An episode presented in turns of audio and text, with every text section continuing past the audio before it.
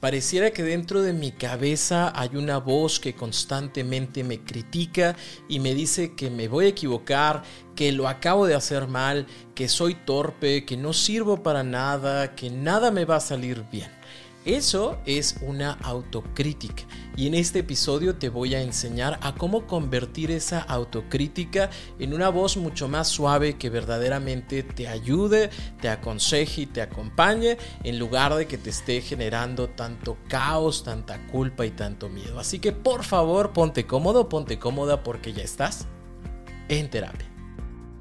Hola, ¿qué tal? Yo soy Roberto Rocha, psicoterapeuta, y estoy muy contento de que estés por acá como todos los lunes en un nuevo episodio de En Terapia. El día de hoy vamos a hablar acerca de la autocrítica. Pero antes de empezar, quiero invitarte a que te suscribas o a que me sigas en mis redes sociales, Roberto Rocha en cualquiera de ellas, TikTok, Facebook, YouTube, Instagram. Me va a dar mucho gusto que también podamos conectarnos por allá y poder compartir contigo información que te ayude a tu crecimiento personal. La autocrítica es el análisis y la valoración que hacemos de nuestras acciones, de nuestras obras, de nuestros comportamientos.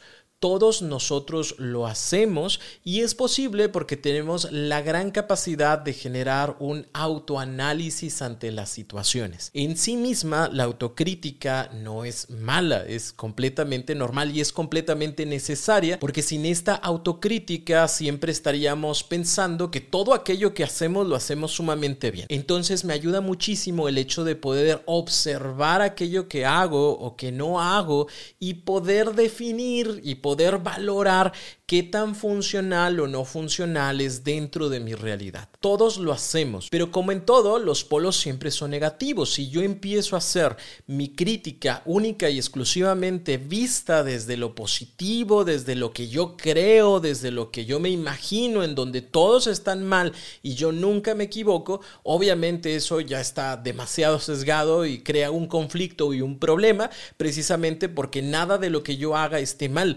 Así sea el patear el perrito, así sea el robar, así sea cualquier actividad, por más que sea negativa en un contexto social, yo la veré positiva porque única y exclusivamente estoy viendo hacia lo que a mí me conviene. Pero también si nos vamos al otro lado y empiezo a observar mis acciones o mis obras desde lo negativo, porque nada me sale bien, porque siempre me equivoco, porque soy muy torpe, porque nada me va a salir exactamente como yo quiero, pues lamentablemente limitamos esta capacidad de creación y de sentirnos bien y a gusto con lo que hacemos. Lo que estamos buscando es crear un punto medio de autocrítica en donde pueda observar desde diferentes perspectivas aquello que yo hago, que mi autoanálisis no sea único y exclusivo de lo que yo pienso y lo que yo creo, sino también que me vaya nutriendo de otras situaciones, de otras personas, de cierta parte de la sociedad, de ciertas personas que yo catalogo como personas con un buen criterio, de ciertos libros, de ciertos podcasts y entonces yo voy creando mi propio criterio en donde voy a hacer mi autoevaluación ante las situaciones y las cosas, ante mis acciones e inacciones, ante lo que digo y lo que no digo y lo que hago y lo que no hago. Y entonces en base a eso podré tener una crítica constructiva que me ayude a ir haciendo cosas cada vez más buenas, agradables para mí, a saber que estoy bien, a saber que estoy mal y que aquella cosa que cometí no es la más adecuada, no es la más prudente y que puedo modificarla en el futuro. Nos daremos cuenta que estamos haciendo una autocrítica positiva porque el diálogo que escuchamos está siempre buscando el hecho de evaluar, pero no para juzgar, sino evaluar para para darme cuenta si hay algo que pude haber hecho diferente, si hay algo que debí de no haber hecho y cómo poder encontrar soluciones ante las situaciones.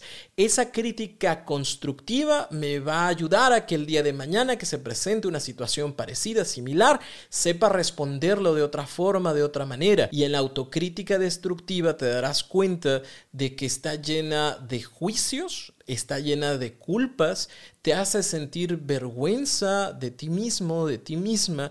¿Por qué? Porque la intención es describir siempre desde lo negativo, está lleno de siempre me equivoco, nunca me sale bien, todo me sale mal, todo es todo. Está lleno de etiquetas globales y vagas como soy torpe, nunca soy capaz, siempre me equivoco, todo me sale mal, soy tonto, soy tonta, soy gordo, soy gorda. Todo es malo, todo es negativo, pero solo es por una situación que aconteció y ya lo veo total y completamente negativo.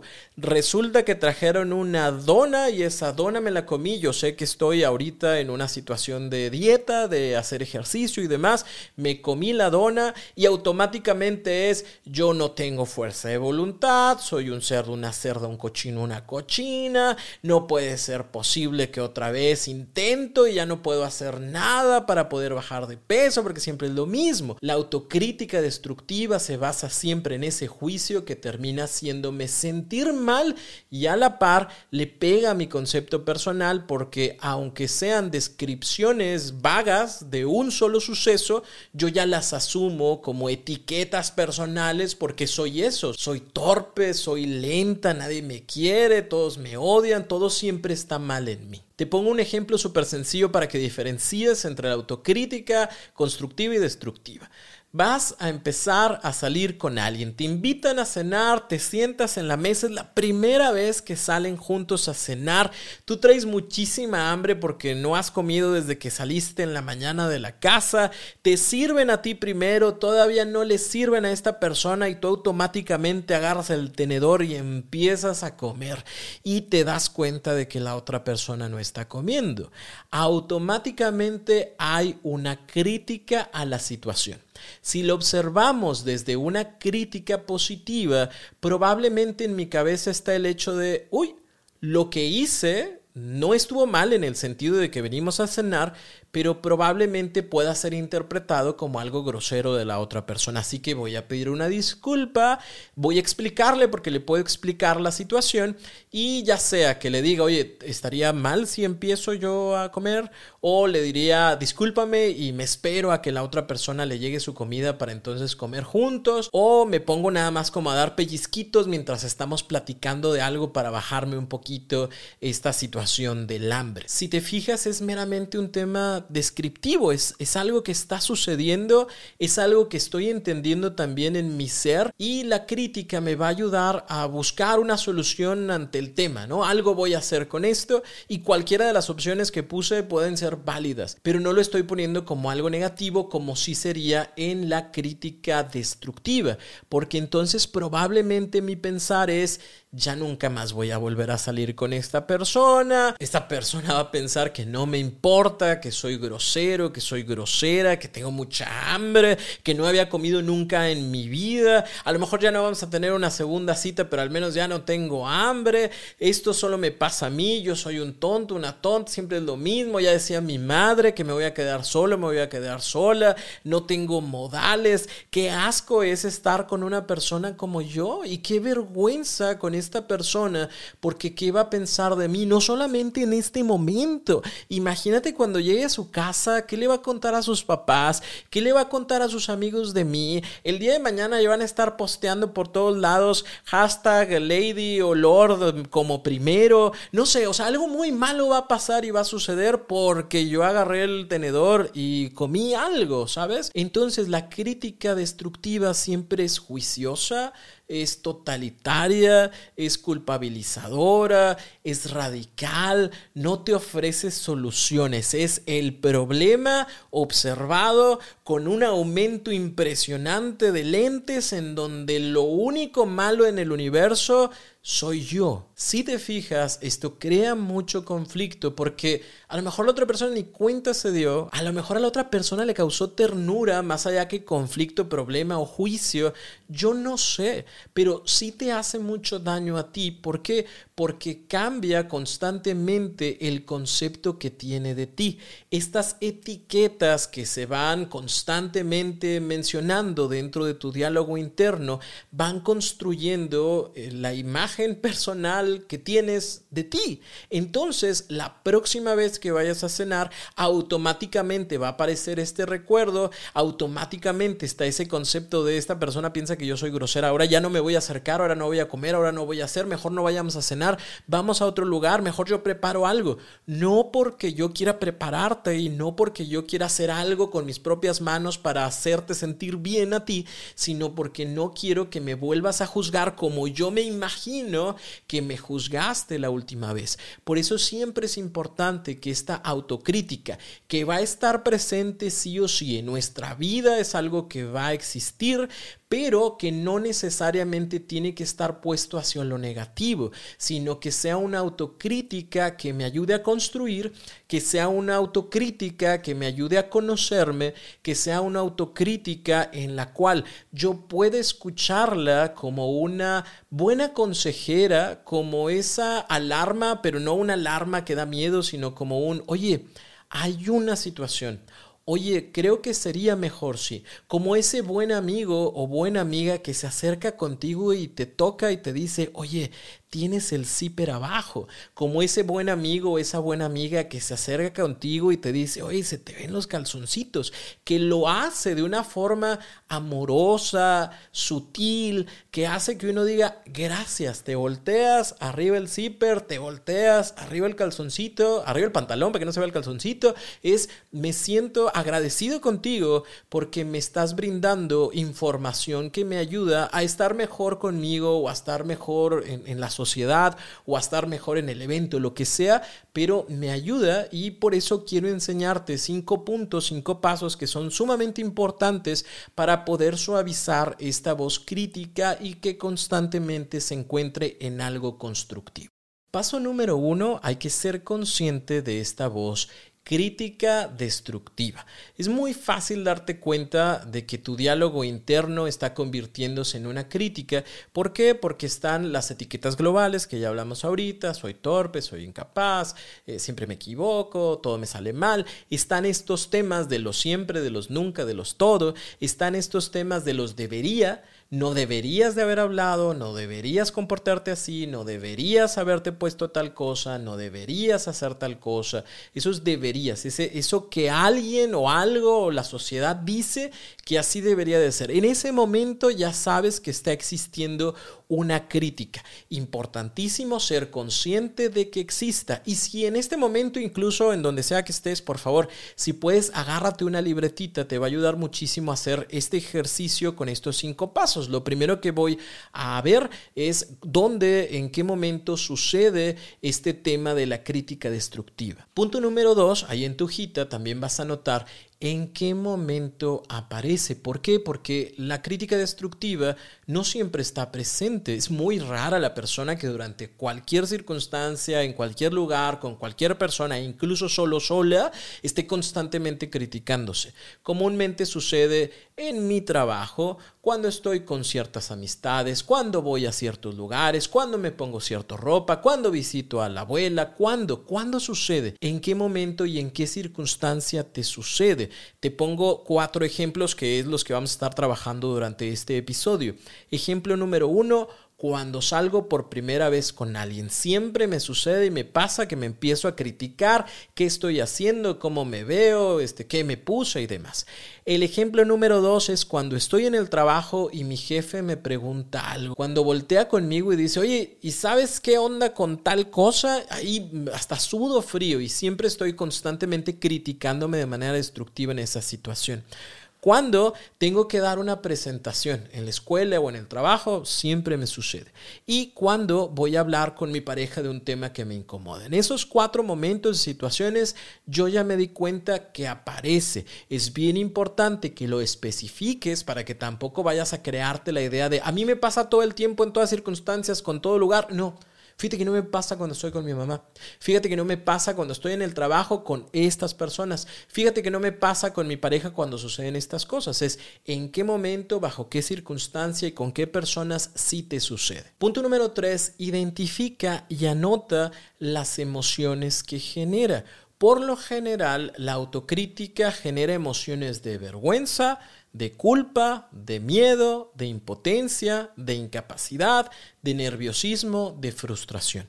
En alguna de estas siete va a caber el tema de la autocrítica. Lo importante es qué siento en cada una de ellas. Y aquí la idea es no te quedes única y exclusivamente con el hecho de me siento mal, sino qué emoción se está generando, porque una vez identificada la emoción también voy a poder identificar el por qué la siento. En estos cuatro ejemplos que te di ahorita, el primero que decíamos cuando salgo por primera vez con alguien, la verdad es que me siento súper nervioso, súper nerviosa por salir con alguien por primera vez porque siento que se me está yendo el tren. Yo siento que esta es la última oportunidad que tengo para poder tener una nueva relación, alguien con quien me vaya a casar, alguien con quien haga una vida. Y si me equivoco en esta ocasión, pues no me van a elegir y me voy a quedar solo, me voy a quedar sola. Entonces, esta autocrítica está precisamente ahí porque ya pusiste tú la información de este es el último tren y si no te subes, ya no hay futuro para ti en las relaciones. Por ende, te sientes total y completamente nervioso, nerviosa y piensas que todo el tiempo la otra persona te está juzgando para que radicalmente en cualquier momento hay algo que no le gusta porque agarraste la cuchara y la limpiaste en no sé dónde y es como, no, Bye, ya no quiero estar contigo, muchas gracias. Bye, yo pago la cena, yo pago la cuenta. Así no funciona, entonces es importante cómo me siento y por qué siento lo que siento. En el segundo, cuando mi jefe me pregunta algo, mira, la verdad es que me siento frustrada porque se supone que yo debería saber todo lo que me pregunta. Y desde esa idea del debería, desde esta expectativa que yo creo que la otra persona tiene sobre mí, ya me crea esta sensación de frustración porque nomás escucho que dicen mi nombre y es Juanito, Juanita, y me va a preguntar algo y no me quiero equivocar porque se supone que yo debería de saberlo todo.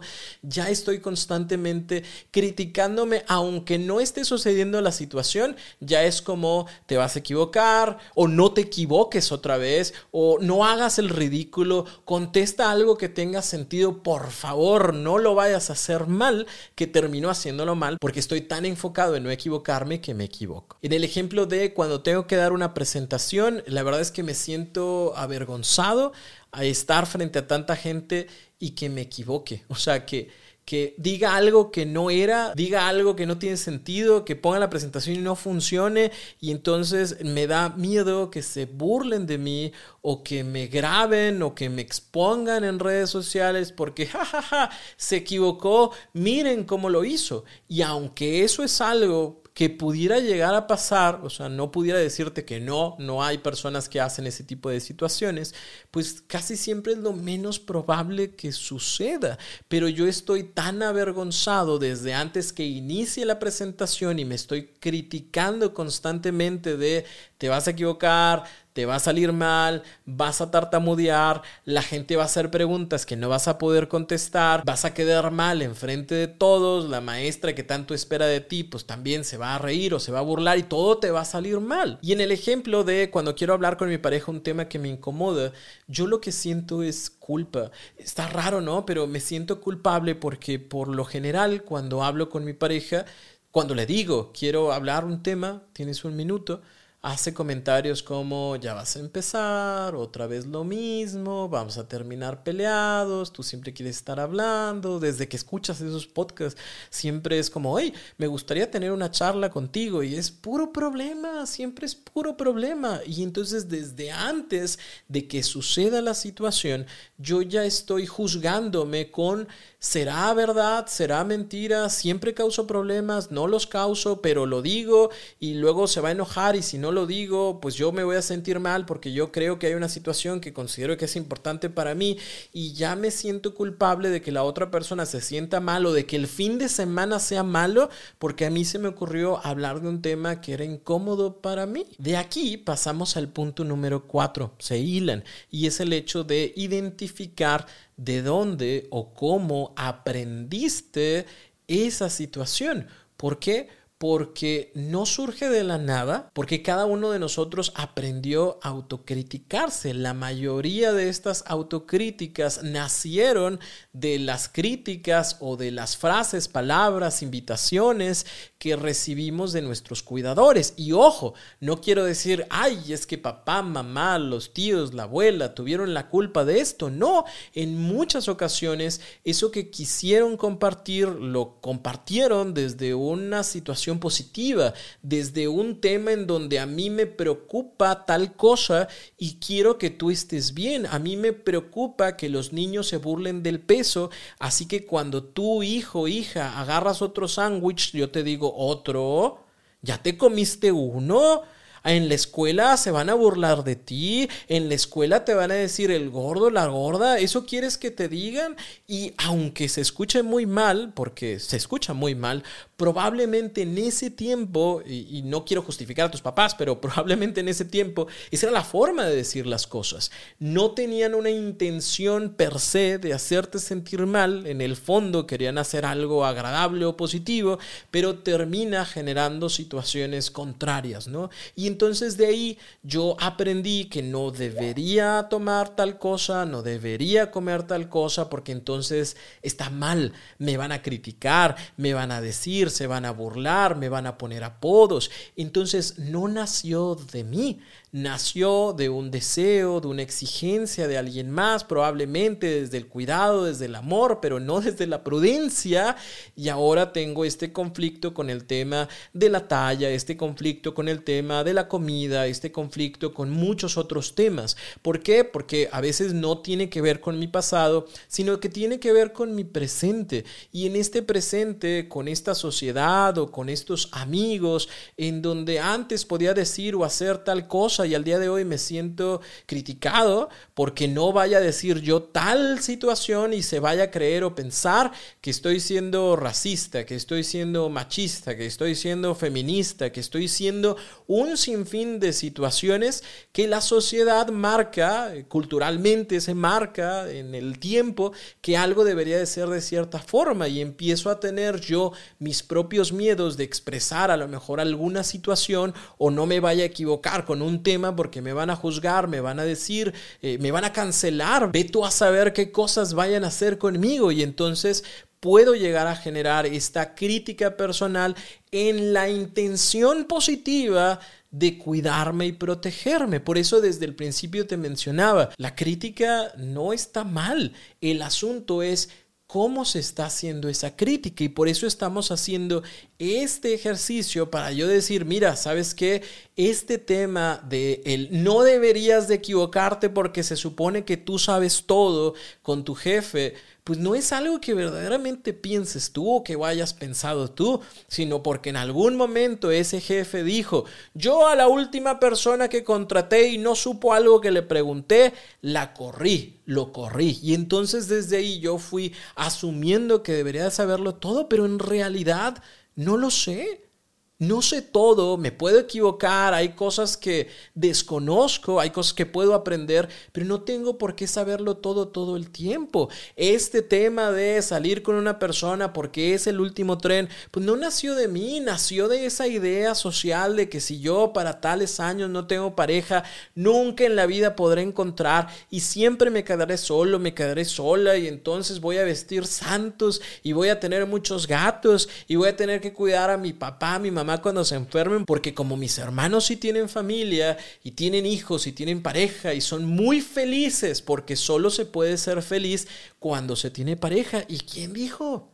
¿Quién lo dijo? Bueno, probablemente sí lo dijo alguien, y a lo mejor lo dijo mamá, lo dijo papá, lo dijo la abuela, pero la realidad que ellos tuvieron no tiene que ser mi realidad. No tengo por qué vivir las mismas cosas y tener los mismos pensamientos que otras personas tuvieron o que otras personas tienen y tengo que cumplir con las expectativas de esos mismos pensamientos o mandamientos que en algún momento se hicieron. Es yo tengo que ver de dónde introyecté esas situaciones para que ahora sí, a la luz de saber que esto no es mío, porque es de papá, cuando él decía es que tú tienes que tener un buen trabajo y no te debes de equivocar, porque cuando se equivoca la gente se burlan de ellos, porque probablemente en algún momento se burlaron de papá y por eso le dio mucho miedo a hacer muchas cosas, pues no tiene que ver conmigo, tiene que ver con mi papá y ya veré yo cómo puedo hacer cosas diferentes para mí con las cuales me sienta más tranquilo, que estén más cerca de mi realidad y que yo sepa que me hacen bien. Y así empezamos a pasar de exigencias a preferencias. Y con esto empezamos a utilizar palabras como prefiero, me gustaría, me hace feliz, me encantaría, yo decido. ¿Por qué? Porque ya no es la exigencia de tengo que actuar, tengo que hacer, no debería equivocarme, sino más bien es yo que entiendo que hay cosas que tengo que saber, pero que no lo sé todo, le voy a decir a mi jefe, no lo sé, pero deme cinco minutos, se lo investigo y ahorita vemos qué onda con eso. Yo que salgo con alguien desde el saber que me gustaría tener una relación, sin embargo, que mi vida, mi felicidad no depende de esa relación y no depende de esta cita. O sea, vamos a tener tres, cuatro, cinco, seis citas y ya veremos después de algún tiempo si nos elegimos porque hubo cosas en las cuales pudimos conectar o de plano no y cada quien por su lado. Eso no me vuelve una mala persona, simple y sencillamente pues podemos elegirnos o podemos no elegirnos y cada quien elige por situaciones diferentes. Así que puedo vivirlo de esa forma sin generarme esta situación ansiosa, juiciosa de que esta es la última vez que tendré la oportunidad de ser amado, de ser amada. Sí, me encantaría no equivocarme en la presentación, pero también sé que si me llegase a equivocar, porque es algo que puede pasar, o sea, no puedo quitar la posibilidad de equivocarme, tengo herramientas para poder resolver estando en la situación. Algo se me va a ocurrir, algo podré hacer, algo voy a inventar, algo voy a poder hacer diferente para poder salir de esa situación, porque pues a final de cuentas no es el examen de la vida, es una presentación es importante en mi vida, pero puedo trabajar desde la compasión de saber que me puedo equivocar, pero también de que puedo resolver cuando algo suceda. Sí, deseo sentirme tranquilo, tranquila al hablar con mi pareja, así que me voy a acercar, voy a decirle, oye, me gustaría tocar este tema contigo. Si empieza con eso de es que tú siempre, y es que nos equivocamos, y es que siempre es un problema, y es que vamos a terminar peleados, desde la tranquilidad te voy a explicar lo que me sucede, lo que pasa y lo que me gustaría que sucediera. En dado caso que no pase, que pudiera pasar, somos dos seres humanos y tenemos diferentes formas de abordar las situaciones, pues vamos a buscar un tercero, un tercero profesional, un tercer objetivo que nos acompañe a que podamos comunicar comunicarnos mejor y que aprendamos a valorar y validar lo que nosotros expresamos. O sea, a final de cuentas, habrá una manera, habrá una forma. Y todo esto nace de esa crítica, de ser una crítica destructiva pasa a ser una crítica constructiva. ¿Por qué? Porque lo estoy observando desde otra perspectiva, porque me estoy dando la oportunidad de escuchar eso que la crítica me quiere decir, cuidado, hay que hacer algo diferente o te propongo hacer esto, te propongo hacer lo otro. ¿Para qué? Para que verdaderamente podamos hacer algo diferente con nuestras vidas. Obviamente esto es un paso a paso, no va a suceder de la noche a la mañana. La idea es que llegue un momento en donde tu diálogo interno sea tan agradable como poder hablar con ese amigo, con esa amiga, que aunque podemos hablar cosas muy agradables, bonitas y reírnos de todo, también podemos hablar cosas que no son tan agradables, saber que hemos cometido errores, no juzgarnos por ellos, sino más bien es perdonarme, entender por qué sucedió y qué puedo hacer diferente en otras situaciones que pudieran ser similares a lo que ya aconteció, pero es siempre con una intención de que ese diálogo interno sea cada vez más cálido, sea cada vez más compasivo, sea cada vez más resiliente y sea cada vez más abierto a la posibilidad de tener una buena relación conmigo. ¿Con qué te quedas de este episodio? Por favor, no te vayas sin antes escribirlo en Spotify o en YouTube. Me va a dar mucho gusto poder leerlo y a la par me va a dar mucho gusto que otras personas, si están en la duda de me escucho el episodio o no me lo escucho, al momento de ver tu comentario digan, sí, esto me va a servir porque si a esta persona le sirvió de esta forma y se dio cuenta de estas cosas, a mí también me va a ayudar. Así que por favor, antes de irte, escribe con qué te quedas de este episodio. De igual manera, si quieres seguir trabajando en el tema de la autocrítica para poder tener un mejor concepto de ti, te invito a realizar mi taller en línea. Amarme más es un taller sobre autoestima, sobre el concepto personal y cómo mejorar la relación que tenemos con nosotros mismos. Lo puedes encontrar en www.robertorocha.com.mx diagonal talleres en línea y utiliza el código en terapia, el cupón en terapia, así todo pegadito, para que te ofrezca un 40% de descuento en este y en cualquiera de los talleres en línea que están disponibles para ti. De igual manera, si quieres iniciar un proceso terapéutico conmigo o con alguno de mis colegas, visita www.robertorocha.com.mx diagonal terapia en línea, en donde podrás encontrar toda la información para iniciar un proceso terapéutico con un servidor. Yo soy Roberto Rocha, psicoterapeuta. Gracias por escuchar este episodio, gracias por compartirlo con aquellas personas que sabes que le van a servir y nos escuchamos por acá el próximo lunes en un nuevo episodio de En Terapia.